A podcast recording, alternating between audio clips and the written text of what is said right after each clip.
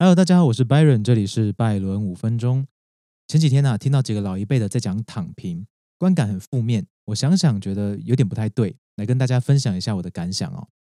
相信各位都有听过草食男，跟家里蹲不一样哦。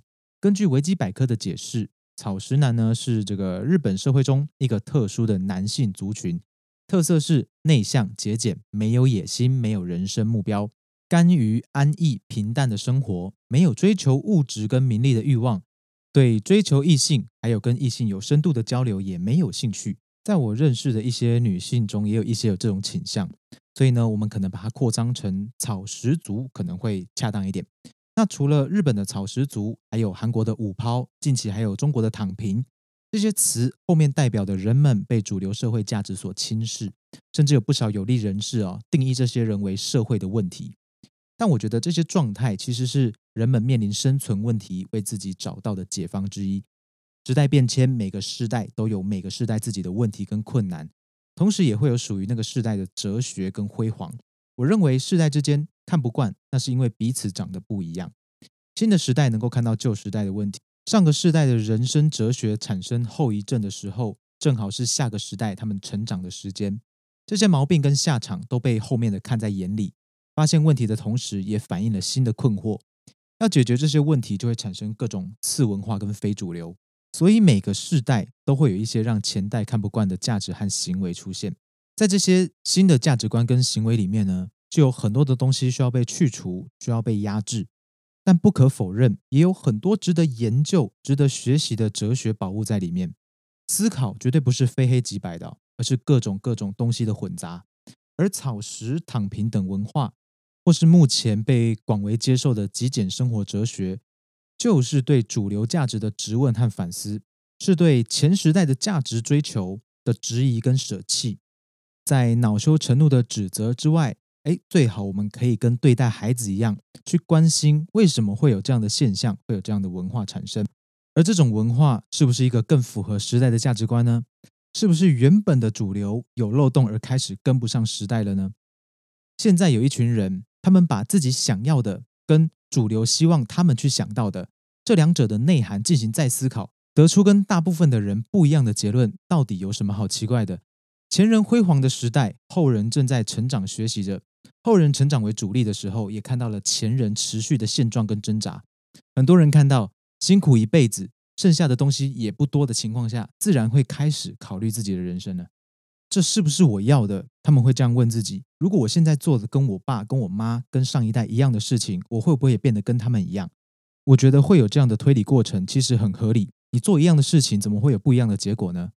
那么，在这些非主流的文化里面，我想极简主义是其中比较正面形象的代表之一。极简的部分内涵是：生活真正需要的东西不多，留下实际会用到的东西，其他的要主动舍弃。借此，生活完整的门槛就降低了，从而多出来的时间跟精力，我们可以用在生活体验，用在跟重要的人相处，用在你的兴趣研究里。我觉得，在极简生活的哲学里面，一个很重要的观念是不为外物所役。也正因为如此，我们的注意力因为少了那些繁杂的多余的东西干扰，会拉回到自己身上，以及我们跟生活的关系上，有点像我们没有借口遁逃，哈，必须要好好面对自己了。有一点修道的味道，有些人会认为，哎，这是一种苦行。但以我目前粗浅的感受来说，这种轻松的感觉其实很舒服，不太需要管理过多的给息哦。虽然目前啊也没有办法做到干干净净，但呃也的确觉得轻松啊。我想每个人生来的设计是不一样的，但对于不理解的行为，直觉产生排斥倒是如出一辙。那么物质的东西简单了，脑袋里的东西也可以开始弄干净了。我们必须要去问自己。我们要关注什么？要舍弃哪些领域？我个人认为，在台湾这方面，可以先把对政治话题的注意力拿回来。如果我们看不懂别人哈，看不懂那些政客、那些权贵在玩什么，却又花大把的时间随之起舞，真的是浪费时间、慢性自杀。而且，就算不花心思，你也能够不时的听到跟政治有关的资讯。换个方向说服你，如果你真的很喜欢某个领域，关注他们的话题发展，最近呢有什么新鲜事，你都想知道。那么，你把你的注意力抽回来，就有点像是你把你的兵从战场上抽回来。当你袖手旁观，从在里面呼啦啦的群众哈变成局外人的时候，你会看得更清楚。很多之前你没有注意到的可能，你就发现了，你之前狂热追捧的信念，可能突然就变得不堪一击了。这种情况是好的哦，你有机会重新把脑袋整理整理。有些花草是别人种在你脑里的，有一些规则啊，听起来像是一生的圭臬，但它不是普世价值。这些规则、这些原则，它可以稳定社会，但不见得它就是绝对，只是在当时时代背景下适用的指导方针。但对我们个体而言，这些规念适用吗？希望你能开始正面思考这个问题，然后留下能用的概念，剔除不适用的信念。你不应该去追逐别人的标准跑，而要累积自己的经验，珍惜自己的价值。脑子里面的东西值得你一辈子耕耘啊，一辈子迭代更新都可以。我们走到哪，脑里的价值就跟到哪。有一些生活习惯是你可以用一辈子，而且必须要去养成的。第一个，思考跟阅读。把思考跟阅读变成一辈子的生活习惯。另外一个最有直接效益的生活习惯是锻炼，各式各样的锻炼，只挑一种也行。各位，身体条件的维护是绝对绝对能够产生作用的投资。阅读的效益它不一定会马上显现，但身体的健康价值，你只要受过一次伤，小伤就可以。但如果你住院了，你受了重伤，那你一定更有体会。好好回想一下，你那时候躺在病床上面，你的心情、你的感受是什么？身体里有钢钉，身体外面有石膏，外面还缠着绷带，皮肤又不完整，你能够好好的做事吗？你能够好好的思考吗？你想做什么都带着极大的痛苦，这样的身体状态你能够接受吗？而现在你可能手脚完整，你可能就是想去哪就去哪，呼吸很自由，想起身想转身都可以，这种感觉是不是很美好呢？你是不是该好好的维持身体的健康呢？而身体锻炼就是让你的健康更上一层楼，可以维持更久，让你到老。都有生活品质的一个最好投资。另外，讲功利一点的，对健康的观念和重视越来越普及，长久的锻炼的经验可以让你作为跨越各种领域的共同话题。今天你喜欢铁人三项，你喜欢跑马拉松，有各行各业的人都有这个共同的兴趣，你们就有一个共同的话题可以讲。还怕找不到话题聊吗？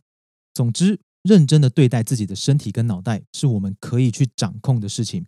身心照顾好。不要被你外在的那些物质给控制，不为外物所役。同时，我们要每日坚持去做好每一件力所能及的小事，坚持活在当下，感受当下的生活体验。另外，追求并维持跟你的家人、你的伴侣、你重视的人建立起这个紧密而健康的关系。我觉得能够追求上面这些东西的完整，那就是一种平易近人的禅了。虽然平易近人，但却也需要用心坚持做到这些事，这也不容易哦。相对于豪车豪宅及社会成就，有个身心平衡、精神健康、关系稳定的人生，不也是一种值得追求的成就吗？当然，如果都能够达到，那绝对是值得敬佩、值得赞赏的一件事情。但我想，大多数的人都过着没有品质而且无法兼顾的日子，家庭事业两头烧，身心状况一团糟。看着很多人杀入职场，见闻很多勾心斗角的麻烦事，听过很多职场的尔虞我诈、黑函满天飞。全身脏兮兮，你换来你的位置升迁，换来你的职位重用，这种日子我光想我就觉得累。如果我们没有这么多的野心去成为那种有獠牙的大人，大家都知道这个游戏大概要怎么玩，但我不想加入还不行吗？路只有一条吗？把自己变成那样才能生存吗？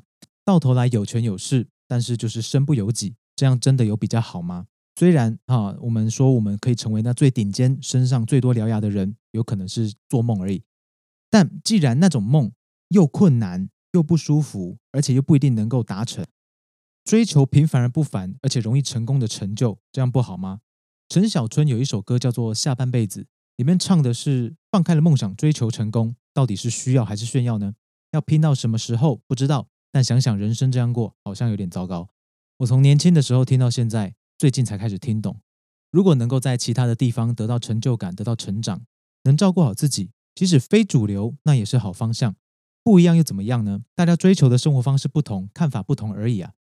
话说回来啊，不管是追求主流价值，还是跳脱框架，无论是渴望金钱还是时间自由，都应该要弄明白我们自己为什么想要得到这个东西，同时也要去评估我们自己能够达成它跟我们生活之间互相融合的可能性。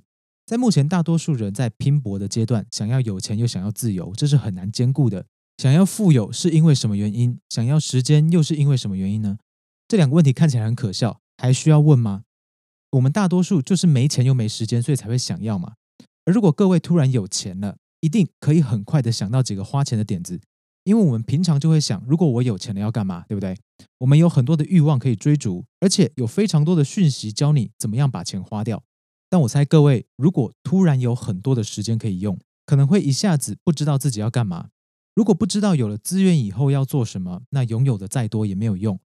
没意义的消费，最后只会剩下空虚；没意义的时间也会流失，不会等你。说了这么多，其实我想说的是，草食跟躺平都是欲望缩减的表现，而极简断舍离也有类似的概念。在我看来，他们的共同点是我们真正需要的东西真的很少，不需要的还要做到主动舍弃。而比起如同韩国五抛的放弃状态。那些少数需要的东西需要好好的对待，其中包含我们的身心健康、关系健康，这些不需要太多的物质就可以做到。在达到能够保持正常生活的经济能力以后，应该要进而好好思考，你到底想要过怎么样的生活？你的理想的生活是什么样的状态？你想要完成什么事情？而且不要等到都尘埃落定了才来做，只要有点时间，就要好好的付出行动。就算我们想好了，结论是。我们有更多的时间，当然是要赚更多的钱，当然是要为了要取得什么什么成就。这个结论也是被你想过的。那你是个明白人，自然就值得支持。想清楚就好了。如果另外一种状况，我们想好了有时间要用在哪里，发现我们想追求的价值跟目前主流的思考不一样，在确定不是逃避现实之后，那你就认真的去尝试做看看。你的前方啊，可能没有多少人愿意带着你，因为这条路走的人太少，路径不清晰。甚至你就是那个第一个人，会比较辛苦，可能会遭遇很多的挫折。但只要这个行动可以让你充实，让你的生命完整，能够让你找到生活的意义，那么它就有存在的价值。请一定不要轻易放弃，并且持续产生行动。那么这里是 Podcast 拜伦五分钟，我是你的朋友拜伦，你也可以在 YouTube 上面找到我。希望呢，在阅读学习的同时呢，也可以刺激你的思考。那么我们下次空中再见，拜拜。